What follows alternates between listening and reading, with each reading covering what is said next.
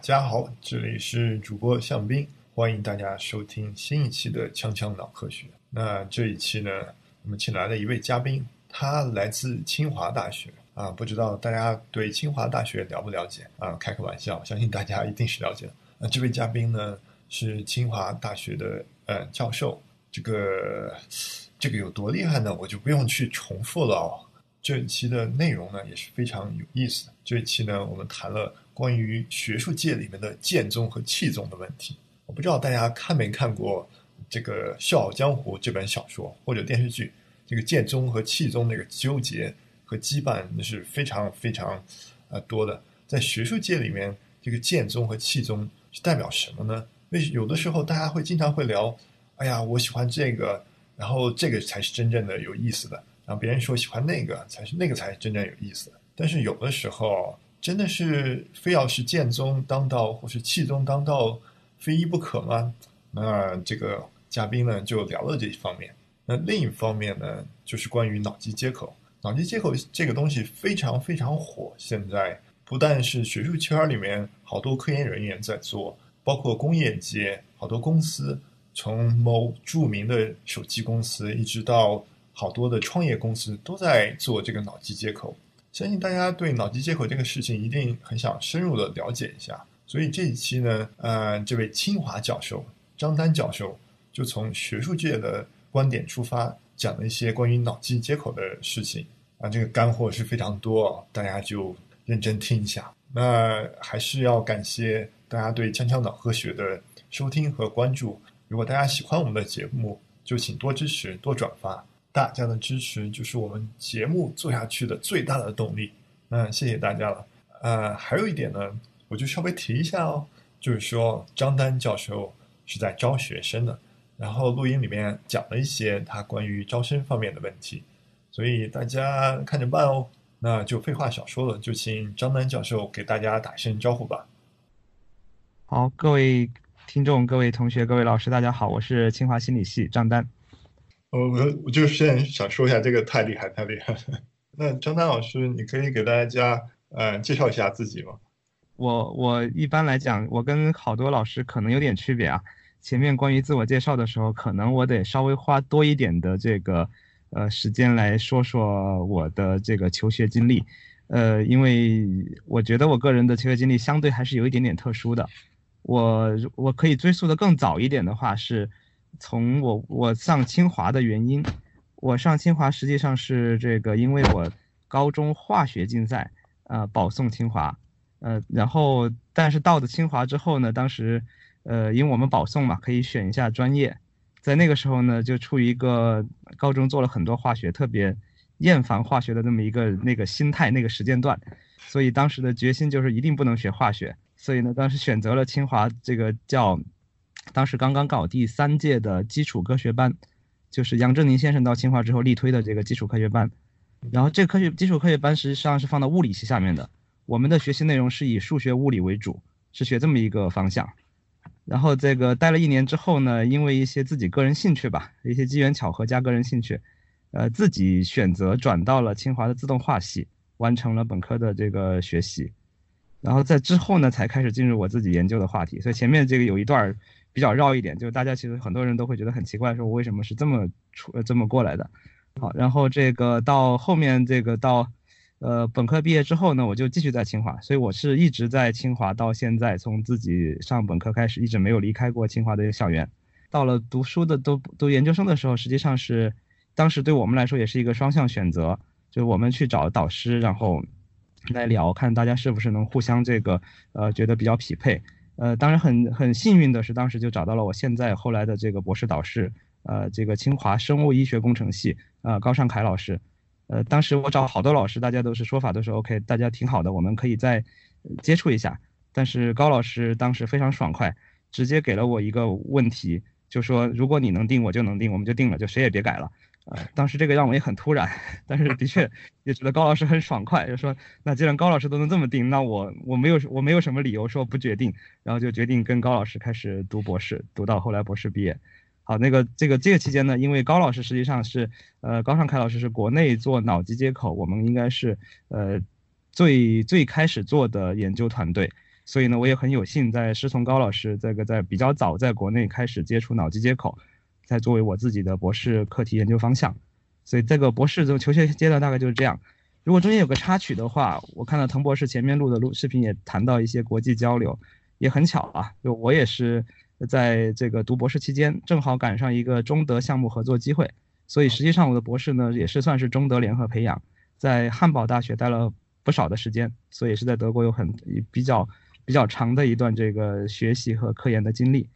之后呢，这个简单的结尾的话，就之后到了博士毕业之后，啊，继续选择在清华做了一期博士后，呃，做完之后呢，再到到这个时候到了一三年，在清华心理系开始工作，到现在，所以大概简单的说，就是我的这个脉络就这么这么过来的。那那你现在是副教授是吗？啊，对，我现在是副教授。然后你在待了快二十年，那你对五道口那边一定特别熟悉吧？呃，对，五道口地区的确非常熟悉了，这是像第二故乡一样。那当时你在德国的时候过过冬天吗？在德国过过，因为最长的是按半年来待，就是说，呃，才待到他们过圣诞都待过。我我现在就是德国冬天，德国冬天太难熬了，我不知道你什么感觉。我们在汉堡还好啊，德国是北边相对比较温暖一点嘛，汉堡还好，汉堡还好，靠海边的城市。比南方要比德国南边要那个气候还是要舒服一些，啊，不错不错，我我我还没有去过汉堡，所以我不知道。那张丹老师，你刚才提到一个特别的热门的词汇叫脑机接口，啊，这个又是另外一个故事，我可以从这开始说了。呃，我在博士的时候是做脑机接口，那么现在实际上很多时候别人问我一个问题，我都比较怎么讲呢？都一直在比较纠结，我应该怎么回答。就是一个大家都会常问，但是我比较，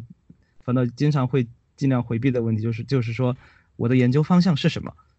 呃，我如果按照我的这个，按照很多大家的这个惯有的这个求学或者是研究的经历的话，那么博士的课题一般会往下继续延续下去，继续来作为自己后面的一个工作方向。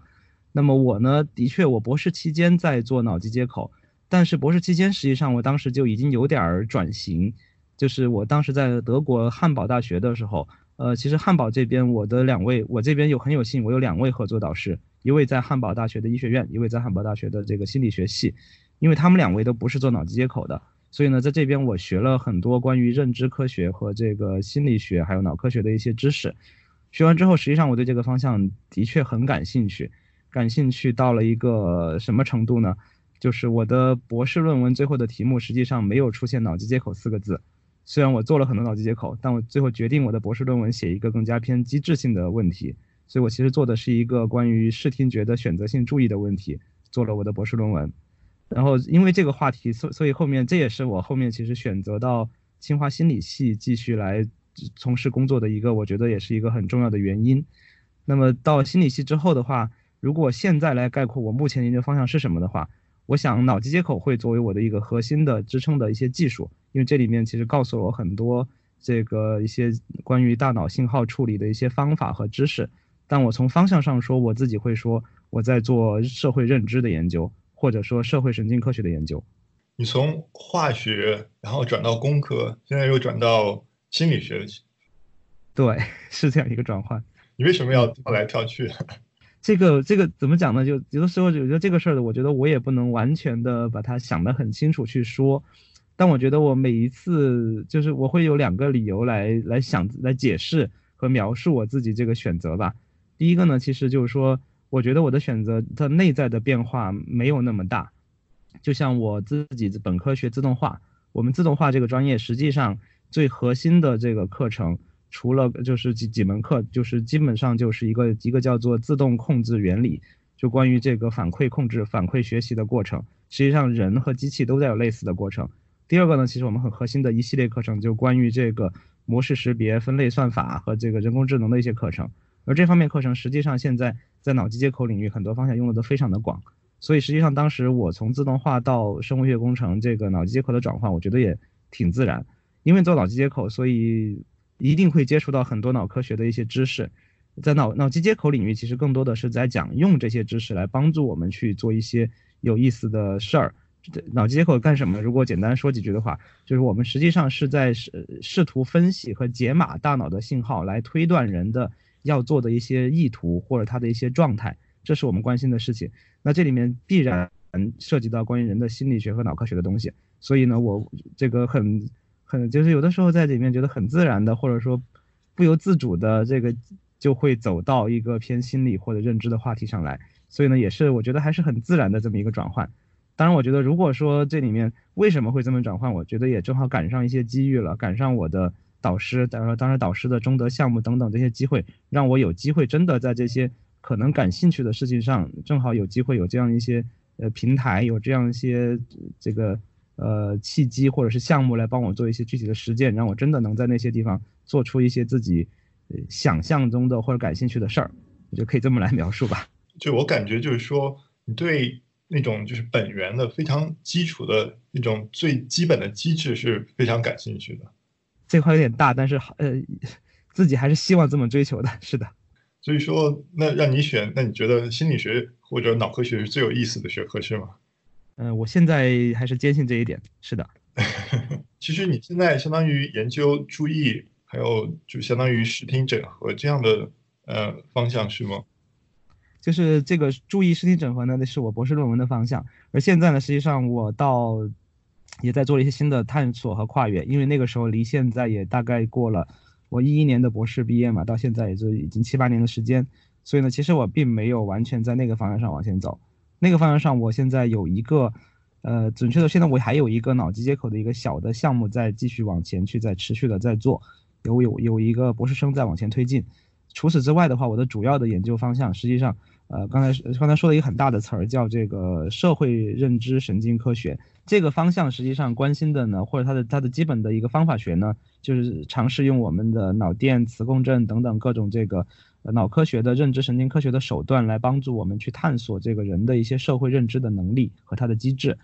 那么在这里面，其实现在我自己的研究，我自己的课题组，我们主要关心的方向呢，是两个两个，我觉得也挺大的关键词啊。一个叫做情绪，一个叫做这个言语，这是我们关心的话题。这个这两个词呢，实际上也很大。这个因为如果这个，但我为什么我在我我们做什么事情呢？实际上我们关心的呢，我觉得我自己的关心的这个事情还是从侧面上说比较聚焦。我们其实希望用一些这个，我自己个人来说比较希望用一些这种来自脑机接口的一些更多的一些前沿的分析方法和技术。来帮助我们在这里面做一些有意思的新的探索，呃，做打个比方来说吧，最近其实我们组里最关心的话题就是希望用，希望现在就结合现在最近的一新的探索，就是说，希望在一些自然的情境和自然刺激的范式下来探索情绪跟言语。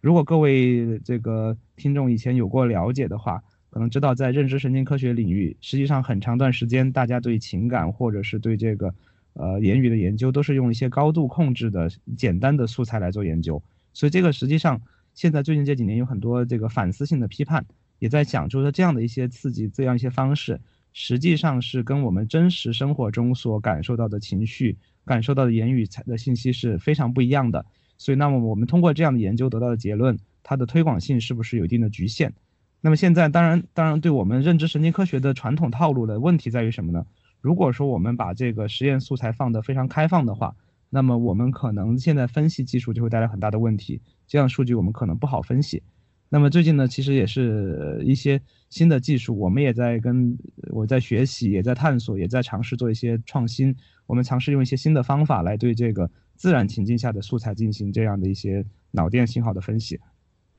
打个比方来说，我们现在如果做言语的实验的话，我们就不是让人去听一些非常简单的一些词汇。或者是短句，我们会让人去听一些篇章，大概就是几分钟量级的一些这个非常自然的素材的篇章。通过这样的情况，我们来分析这个人的大脑对这个言语信息的响应怎么是怎么操作的。就相当于把人放在一个小的屋子里面，就是我们的实验室，然后摆一台电脑，然后给他一个键盘或者反应盒，听什么然后做一下反应，听什么做一下反应，听好多好多遍，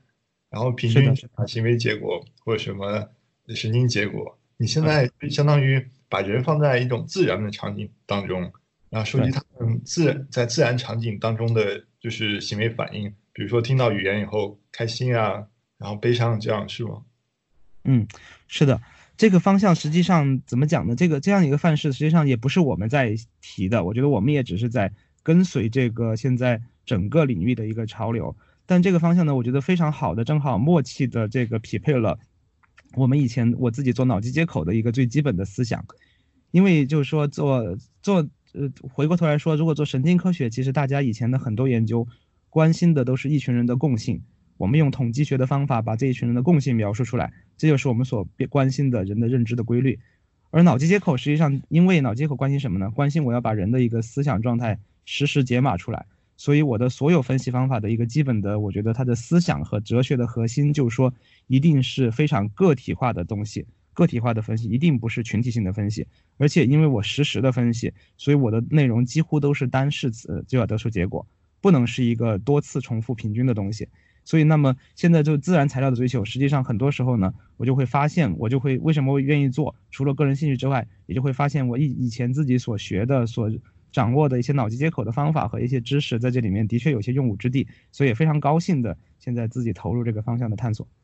你把所有的方向都融合起来了。这错的太大了，让我都不好意思了。呃，是这样，我们是其实，所以所以有的时候是这样，就我也同意这个说法，就是很多时候呢，呃，从外表上来说，可能觉得别人从一个这个或者从一个非常怎么讲呢？从一个宏观来说，我的确可能看起来方向发生了很大的改变，但我觉得我内心的一些方向可能的确没有发生太多改变，还是在用一些一些这种我会认为说有些神经工程的方法和手段。从一些更加个体的实时化的方式来研究问题，然后呢，这个情感跟情这个言语就是我现在比较关心的两个问题，可以这么来说。我觉得这个太厉害了。然后一边有技术，然后一边又研究非常非常有意思的关于情感和言语方面的问题。我觉得这个在你们实验室一定非常有意思。呃，对，我觉得还是我很很享受跟我的同学们的讨论，他们更有才华，他们更更有创造力。呃。总的来说，但是我觉得比较有意思是什么呢？呃，我觉得如果说的好一点的话，我觉得我们的优势，我自己这边尝试的优势的话，就我还是对这个新的方法，会对新的这些技术会比较的感兴趣，也比较愿意去呃做第一批尝鲜的人。但我也能认识到，反正因为在对于我来说，因为我这样一个以工科过来的人吧，工科过来做心理学的人，我现在开始感觉。呃，可能我在心理学的问题的把握上和一些这种思考上的深度，可能还是跟咱们心理学的很多同行呢还是有一定的差距，所以也是在，呃，这个摸索中前进吧。一边看一下方法该怎么做，一边呢这个也在探索一些科学问题，所以这也是很难两全。就我觉得这个人各有人的优点缺点，其实都是，就是就是这个是很难去平衡掉的。所以如果我在方法上做得很好，实际上很多时候我们。在思维方式上，我就会感觉到我自己思维方式可能就过于的会偏技术，在一些科学问题的把握上，可能就不是特别的敏感。我觉得就好多时候，我们就喜欢把事情分成分成两部分，就分成两边儿，然后要么就是那个，要么就是这个。你刚才说的有点像那个，我想起来华山派的气剑宗和气宗的分类方法。哎，有点这样的感觉啊。对，这个剑宗实际上可能更像我们自己做，我做技术方法，我觉得我们更偏剑宗一点。点关心的是各个招式是不是精妙，这个有没有什么这个一些有意思的方法，有一些有意思的参数和模型。那么气宗更关心的是这个可能基础科学问题的本源，我们到底要问什么问题？我们我们想定义的范式是什么？这个大家的确，你这个比喻非常好。那但但是当时剑宗和气宗有一派上去，一派下来，一派下来，一派上去。你有没有说对哪一边哪一派比较倾向，就觉得哪一派才是正派？啊，还真没有太强的感觉，因为这几年的话，我感觉，嗯，我感觉可能最近这几年有点有点让我觉得这个剑宗还是不错的，发展还是挺好的。就是这个，因为最近这几年感觉到自然情境啊等等一些新的范式、新的这个呃新的思想的提出，的确对方法提出了新的要求，提出了更多的一些需求。所以呢，剑宗有了更多的这个发言权，但是气宗呢，我想，我想在认知神经科学领域，它现在为止还是一直把持着这个最核心的主导地位的。因为我们的科学问题的定义和提出，基本上还是靠气宗来提出的。剑宗呢，还是一种服务的角色，我可能还是这么认为。所以我觉得，当然在我们这个研究领域，可能不像华山派那样，剑宗气宗一定是一个你死我活、互相斗争的过程，可能更像是一个大家。一起来协作往前走的过程。只是这几年觉得剑宗有了更多的一些发挥的舞舞台。好吧，好吧，我觉得非常非常有道理。是回答的太和谐了。那那么就是可以问一下，其实你对脑机接口这方面应该是了解的一定比我多得多，相信而且你在这方面做了好长时间。就是嗯，现在这个脑机接口特别特别火，你说这个特别特别火的事情有什么看法吗？呃，关于脑机接口的话，呃，其实怎么讲呢？呃，最早的脑机接口的概念提出是是一九差不多一九六八六九七零那个时候，就比较早的时间了。呃，但是很长段时间也随着当时受限于当时的技术手段，所以它并没有大规模的发展。真的大规模的发展，大概是在这个二十世纪九十年代到这个本世纪的前十年，这个发展是非常快的。所以呢，当时我也正好很幸运赶上了这个快速发展这班车，呃，自己做了一些事儿，也看到了别人做的很多很有意思的研究，所以这个方向一直是这样发展起来的。但是从进入公众视野的话，大家其实不是这段时间进入公众视野，我周围的很多人都是因为 Elon Musk 做这个 Neuralink 这个公司才开始知道什么叫脑机接口，才开始关注脑机接口。所以大家会更晚一点，所以这应该到了一七一八年的时候，大家才开始谈论这个事情。这个方向实际上大家最开始的提出的这个目标还是挺朴素的，并不是说想就解码人的思想做多大的事情。最开始的目标其实大家就有一个事儿，就希望为一些这个残疾人做服务。就比如说现在已经很遗憾去世的这个霍金这样的物理学家，他们代表了一个非常罕见的一类人类的疾病，叫。我们俗称叫渐冻症，这个疾病的一个特点就是说，这个人的这个思维活动是，呃，他的大脑意识是非常清醒的，思维活动完全正常，但是他逐步的丧失了对自己对外部的肢体的控制能力，所以我们就特别脑机接口的人实际上都有一种使命感，特别希望能把这样的人，把他们的这个大脑的思维活动能够真的传递出来。现在我自己以前所在的我我的我的导师所在那个课题组呢，还在这个方向继续的持续的坚持往前走。他们在今年呢也取得了一些很有意思的进展，很重大的进展，我觉得应该是也开始慢慢在国内的一些这种渐冻人的家庭开始做这个脑机接口的真正的落地的实践，所以这个领域现在是这样一个发展方向。但如果这个领域呢现在发展的话，实际上呃也存在一些我觉得让我自己感觉就作为行业内的人感觉不太，就是觉得还有一些遗憾或者有些不足的地方。就现在我们最主流的范式的话是靠什么呢？呃，最主流现在用的在残疾人里面可能用的最成熟的是一种打字的系统。那它怎么打字呢？实际上是靠在一个计算机屏幕上给你呈现非常多的字符，每一个字符呢，它是按照一定的频率去闪烁的，所以这每个字符都闪烁的。然后通过这个人的注意力去关注某一个字符的时候，那么他大脑活动里面就会，他的大脑里面的视觉皮层就会有一个那个闪烁的频率同样频率的一个响应会发生。通过这种方式，我们可以去解码，哎，这个人到底他在看什么字符，把那个输出来。所以有点像，有点像我们这个用手去打字这种感觉一样，但这种呢，实际上可以说，这个其实不是大家所心中所想的这种心想事成这样的一种，可能叫做更加科幻一点的或者更加理想主义点的一个一个形态。所以这个其实这也是我当时为什么选择了言语作为我的一个方向的原因之一。当时也是我跟我的博士后的合作导师这个洪波老师，当时就我们也都是在脑机接口的一个从业者。都会发现说这样的一种打字的范式虽然很漂亮，做得非常的好，取得了很多进展，但它的确不是一种足够自然的人的交互方式。所以我关注言语也是说，我们希望看看能不能去定义一种这个直接解码人的这个言语信息的这种脑机接口出来。呃，但是最后越做越多，发现这个言语里面的神经机制不清楚的地方太多了，所以现在我们越来越陷入到，也不能陷入吧，就是我们越来越这个开始做了越来越多的神经科学的实践。脑机接口呢，觉得可能这个目标可能还会更远一点，但我们也还是希望最终来说，还是能把言语的一些神经机制研究，最后能回归到可能关于这个人的脑机接口上去。所以这个也得补充说明一下，我关于我的言言语这个方向为什么去做的一个思路和出发点，其实也跟脑机接口有非常密切的关系。脑机接口要想做得好，一方面你要技术好，一方面你要真正了解就是大脑在加工语言或者说打字时候的真正的机制。对，对，是的。那这个的确现在，呃，就是现在打字这套系统的话，我觉得这个更有点像刚才接你刚才的比喻，就是剑宗跟气宗。这个我觉得是一个剑宗到了极致的一个系统，它这里面的一个为了完成这个打字，刚才我说这种频率的一种一种映射，那个是一个非我说的是非常我是一个过分简化的版本，它实际上的版本非常复杂，它用到了大量的现在我们手机通信里面这样的一种就是无线信息传输编码解码的一些技术在里面，所以它其实是一个把技术用到极致的一个版本。那么现在其实我从如果我做言语的话，我关心的实际上有点像我。不去做那么极致的这个气剑宗的这样一个形态，我们回归到一种偏向于气宗的这么一种策略，更多的去了解人到底是怎么样本身去做这样一个言语的输出功能的，然后再把它解读出来。就是最后你们的目标就是相当于就是说，呃，你心里在想说什么话，然后传到一个仪器上，那个仪器就会帮你说出来，虽然你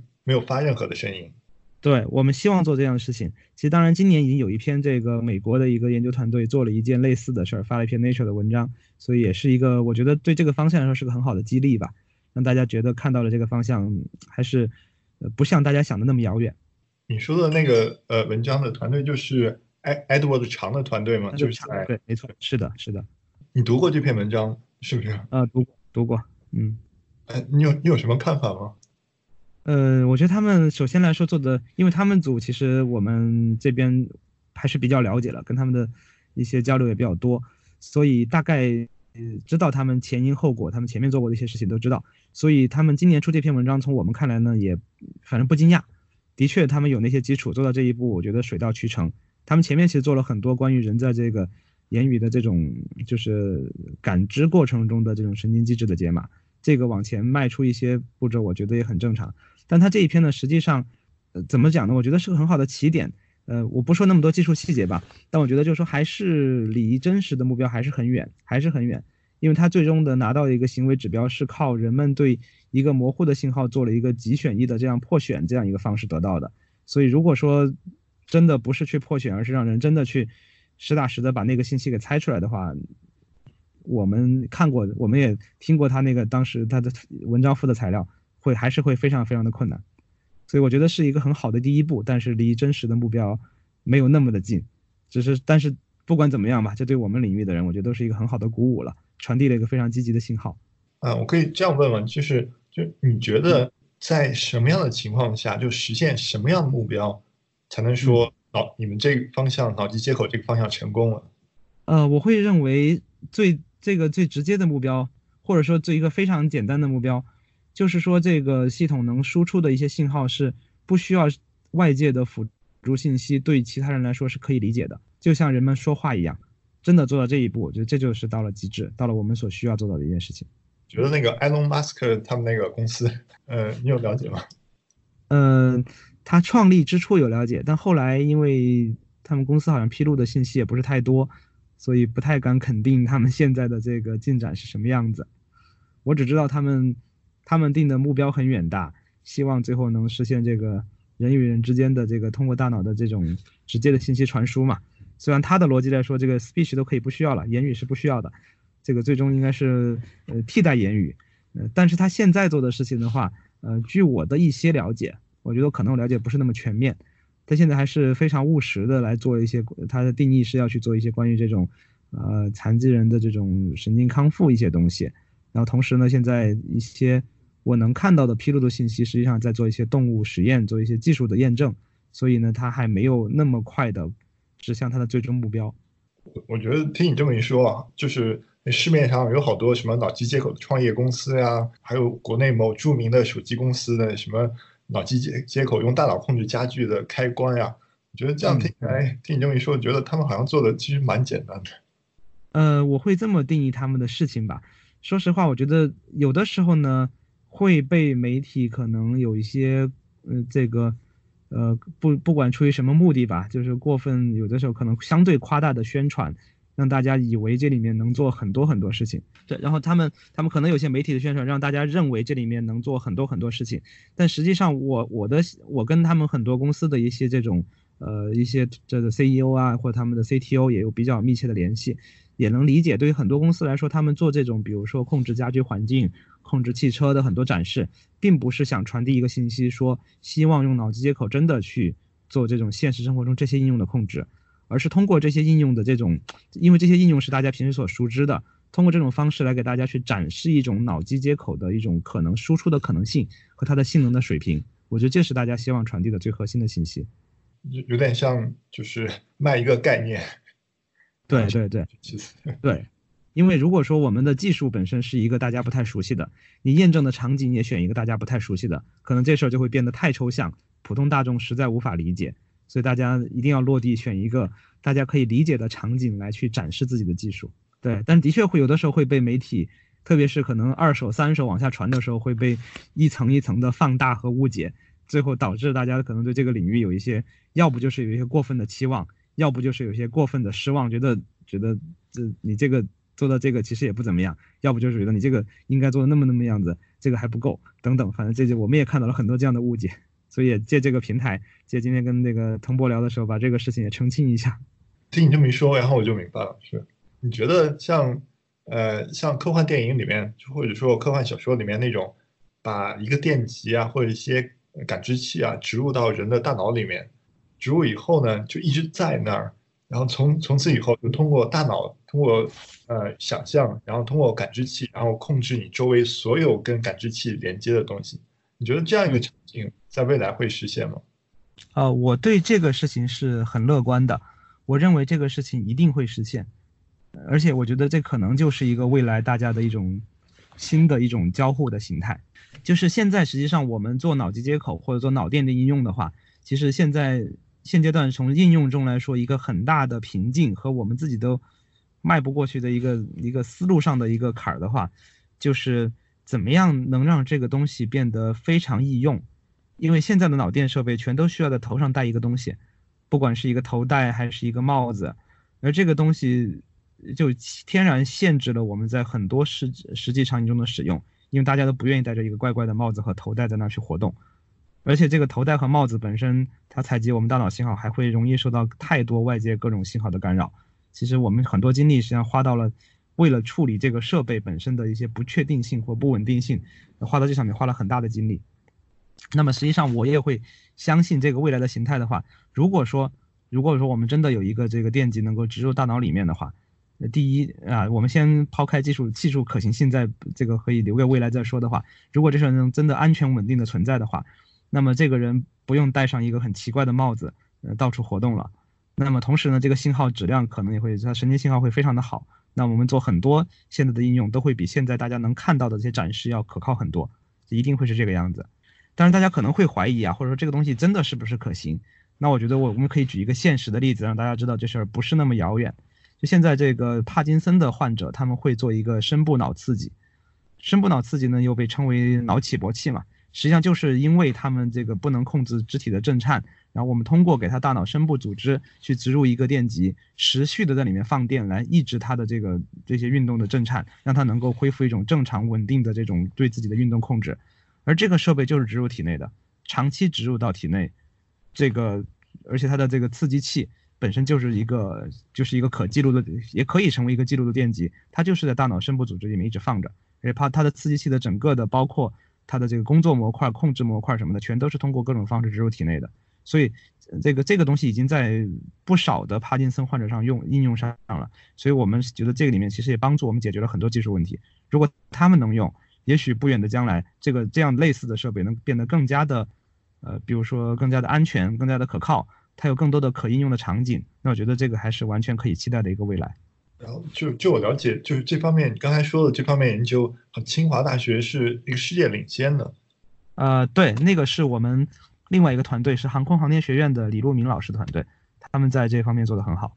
然后我们说了这么多学术的问题，那在聊别的之前，就问最后一个问题，帮听众朋友们问一下，就是张老师，你的实验室还招人吗？我们一直持续的，呃，永远都需要这个有才华的。这个同学加入我们，或者老师加入我们，一起来一起来战斗。这个我一直是非常非常希望的。呃，在借滕博士这句话稍微多说两句的话，实际上我自己因为我是做技术出身嘛，我觉得算工科嘛，定义自己做技术出身了。我觉得实际上我一直都是比较开放性的做各个学科之间的交叉的探索。跟清华，我觉得这个至少我在我们在校内的话，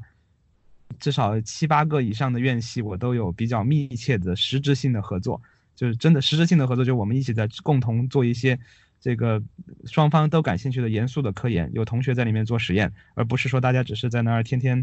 见个面喝个咖啡那样的交流。我们真的是在说实际的交流，所以也非常欢迎各个有各个学科背景的同学来跟我们一起来做更多的交叉学科的尝试。我也相信这是我们这个科学往未来走的一个非常非常重要的一个未来的趋势，有越来越多学科的这个打破边界的交叉融合。我我觉得这是一个非常非常好的机会。然后一方面可以学到很多技术，学到剑宗的什么呃那个什么高深的剑法。这一方面，然后又在研究非常基础的理论方面的知识。我觉得对听众朋友来说，这是非常非常好的机会。所以大家 要抓住这个机会啊！好，谢谢滕博，谢谢滕博。那我们就就进入到最后的环节了，就是就是张老师，我觉得我相信你平时科研是非常忙的，对不对？嗯。那你平时是怎么平衡你的科研和生活的呢？好，呃，我我想是这样的，就是说，对于我们做科研的人来说，它相比很多的普通的其他工作不太一样。就我们真的可以，因为我们追求的往往都是一些终极的科学问题，所以我们真的是可以这个七乘二十四小时的做下去，是可以不停歇的。所以这个时候，我觉得对我个人来说，也对大家来说都一样，我们需要可能自己给自己设置一个上限。设置一个工作节奏的安排，让自己能够强行的在一些时候一定把时间预留出来休息，或者预留出来做其他事儿，来做到自己的平衡。所以我觉得，如果说建议的话，就应该就这么，我我的体会就是这样。所以我呢，大概每周的话，至少会有这个半天到一天，一定会留下来跟我的我们家的两个小朋友一起玩。这个我一定要预留出来。这个不管有有什么其他事情，然后其他时间的话，我也会尽量的，呃，可能就是。怎么讲呢？尽量的在这个就是各方面做一些平衡吧。如果说周末因为一些事情你必须要去开会或者要出差的话，那么周中的一些时间也会自己协调过来，让周中的一些工作时间，因为我们来说工作性质相对都比较灵活，在工作时间中也拿出一些时间来照顾一下自己的家里或者照顾一些其他事情。我觉得有了家庭以后，然后会跟科研抢时间，你觉得是这样吗？我觉得也不是抢，因为很多时候我不知道。在座大家有的这个这个这个各位听众有没有体会啊？很多时候，当我在写一些东西的时候，特别是在做一些这种比较宏观的一些或者关于这种就是方向上的思考的时候，很多时候发现真的是你如果处于一个伏案工作的状态，那个时候思路，反正我自己感觉那个时候一般没有头绪，思绪往往特别的凌乱，往往只有当你自己手手边做的事儿不再是你。在思考那件事情的时候呢，往往还会有更多的灵感会迸发。所以我好多时候，好多这个自己朴素的说，很多时候写很多文章的 introduction，都是在干其他事的时候想出来的。真的在那坐在电脑面前的时候，反倒还真的想不出来。所以我觉得这是一个互补的过程，挺好的。那那你觉得在北京的话，就会有很多的，就是生活会很忙，是不是？呃，我觉得是很忙，而且现在。这个事情呢，可能跟我们自己做什么工作不一定有密切的关系，这可能是这个时代的一个标志和特征吧。包括现在越来越多的这种呃互联网的工具，现在即将又是五 G 的时代，通信技术的发展实际上也是推着各个行业、各个岗位大家都变得节奏越来越快。因为很多忙，我觉得就是因为这样才出来的，所以这个只能靠我们自己了，自己把这个节奏尽可能的在力所能及范围之内把它稍微放缓下来。不然这个节奏可以一直太快下去，我觉得这个也会超过我们这个正常生活的一个节奏的。那那你觉得在大城市，相相当于你在德国的时候，相当于在农村了，然后现在在北京大城市，那你觉得在大城市跟小地方做科研有什么区别吗？嗯，说实话，我觉得，呃，北京是一个大城市。但是清华呢，还算是这个大城市当中的一小块农村，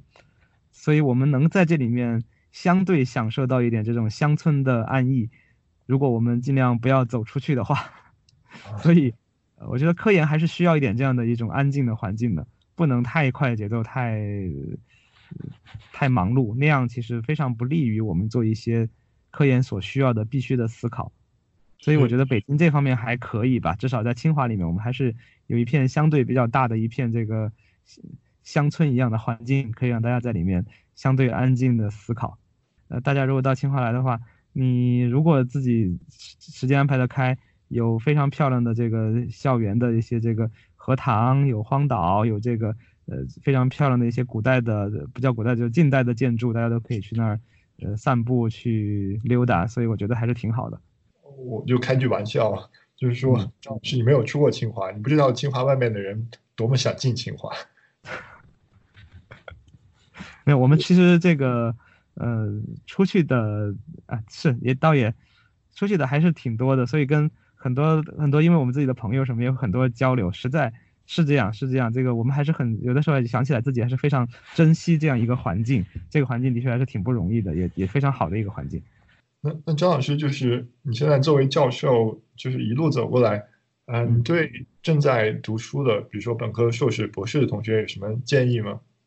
就是。因为我们呃清华的心理系的话，它是这个我们招收的同学都是文理兼收，所以我们自己的同学呢，呃有来自文科背景的、理科背景的都有。那么就会发现很多同学实际上在呃在在选心理学的未来自己的方向的时候呢，会一种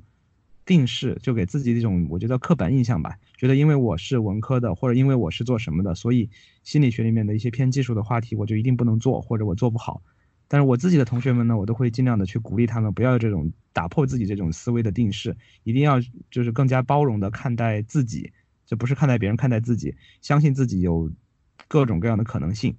但的确，我觉得这个还是，我觉得是非常重要的一件事情，因为我自己也曾，的确，我现在有一位现在在我这已经做了好，呃，做的已经高年级的博士生同学，就是从高中文科到现在，高中文科开始到现在，已经能非常这个熟练的用 MATLAB 做各种算法的代码。所以我也是这个非常自豪的一件事情。那么我觉得对大家其他人也一样，就是很多时候你想做什么事情，只要你感兴趣，不要给自己加那么多约束，觉得这个可能不能做，那个不能做。第一呢，你可以通过呃自己的很多学习探索，因为现在很多的技术的工具都有非常好的这种，要不就是教程，要不就是有非常好的人包装好了非常非常易用的工具，所以大家都可以去探索和尝试，不管你自己有什么样的学科背景。第二呢，现在我觉得也是因为现在这个学科题的交叉很厉害，呃，交叉融合非常多，有的时候不一定是你自己擅长，你只要能找到擅长的人，你也可以把一件事情做起来。所以我觉得更现在越来越到了一个时代，就是什么呢？只要你真的去敢想，不要给自己加太多的约束，只要敢想，一定能把这些事情做成。所以说，不要不要自己限制自己。对，嗯，你你希望招到的学生是什么样的呢？我如果说希望招到的，或者说我觉得也就整个大家，呃，凡是感兴趣科研的同学的话，就希望大家真的是对这个科研是有热情、敢想敢做的人。只要敢想敢做，我觉得其他事情都不是那么重要的。就是有冲劲，然后有热情。对。由于时间关系，而且由于我们这边的线路问题，所以就我们不能就聊的太多。那这会儿呢就到这儿了。然后我就想问一下张老师，你还有什么想说的吗？差不多吧，能说的就这些，差不多。我大家今天呢也印象很深刻，也感谢这个滕博士这个非常非常好的串场啊，特别是这个剑宗跟气宗，这个我觉得非常好的契合了我们今天谈话的主题。那那这会儿就谢谢张老师了。所以说大家呢，就听众朋友听众朋友对张老师的研究感兴趣，或者说对清华感兴趣的话，就抓住这个机会去联系张老师。嗯，这回就谢谢张老师了。好，谢谢滕博士，谢谢滕博士。嗯嗯，谢谢大家收听，就拜拜。好，谢谢大家，再见。